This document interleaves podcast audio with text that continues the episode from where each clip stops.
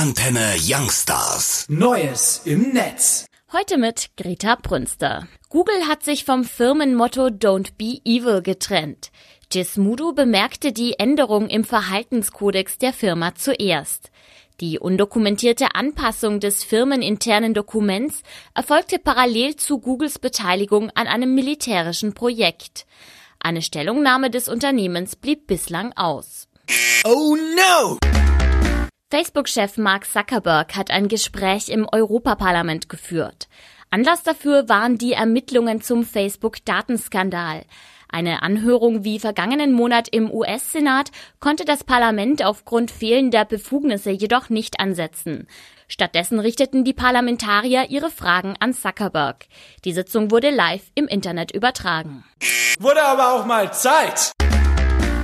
Michelle und Barack Obama werden eine Netflix-Serie produzieren.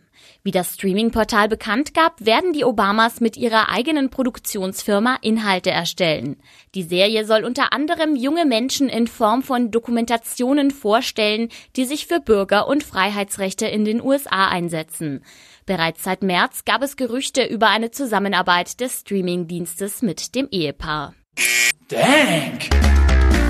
Die Gesellschaft für Informatik hat mehr Informatikprofessoren gefordert. Von der Gesellschaft hieß es, die personelle Ausstattung an den Hochschulen würde dem hohen Bedarf an Informatikerinnen und Informatikern bei weitem nicht gerecht werden.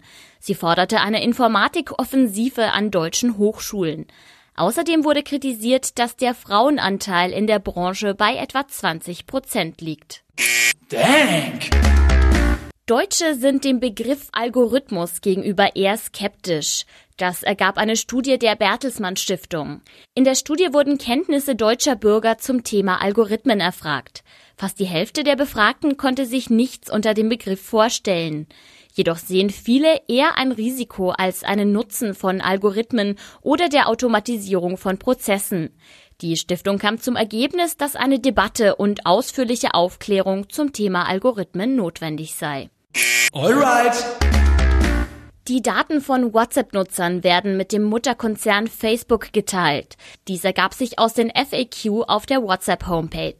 Trotz Gerichtsurteilen und der neuen EU-Datenschutzgrundverordnung teilt WhatsApp demnach Nutzerdaten sowohl mit Facebook als auch vertrauenswürdigen Drittanbietern. Datenschutzexperten sehen dieses Vorgehen als eindeutigen Verstoß gegen das DSGVO. Mit der Datenweitergabe wolle man herausfinden, wie die User die eigenen Dienste im Vergleich zu anderen Apps oder Diensten des Facebook-Unternehmens nutzen, so WhatsApp. Oh no! Im Fall um die Sperrung der Streaming-Plattform Kinox.to könnte bald eine Entscheidung fallen. Das gab der Telefondienstanbieter Vodafone bekannt. Das Landgericht München hatte im Februar eine einstweilige Verfügung erlassen, nach der Vodafone für seine Internetkunden die Angebote des Portals Kinox sperren muss. Vodafone hatte dagegen Berufung eingelegt, da die Sperrung nach Ansicht des Unternehmens in die Rechte der Kunden eingreift. Alright.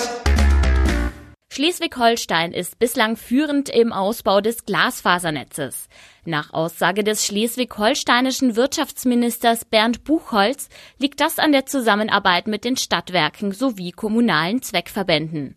Auch eine finanzielle Förderung des Bunds sowie der Region würden den Ausbau beschleunigen. Derzeit können sich ein Drittel aller Haushalte in Schleswig-Holstein an das Glasfasernetz anschließen.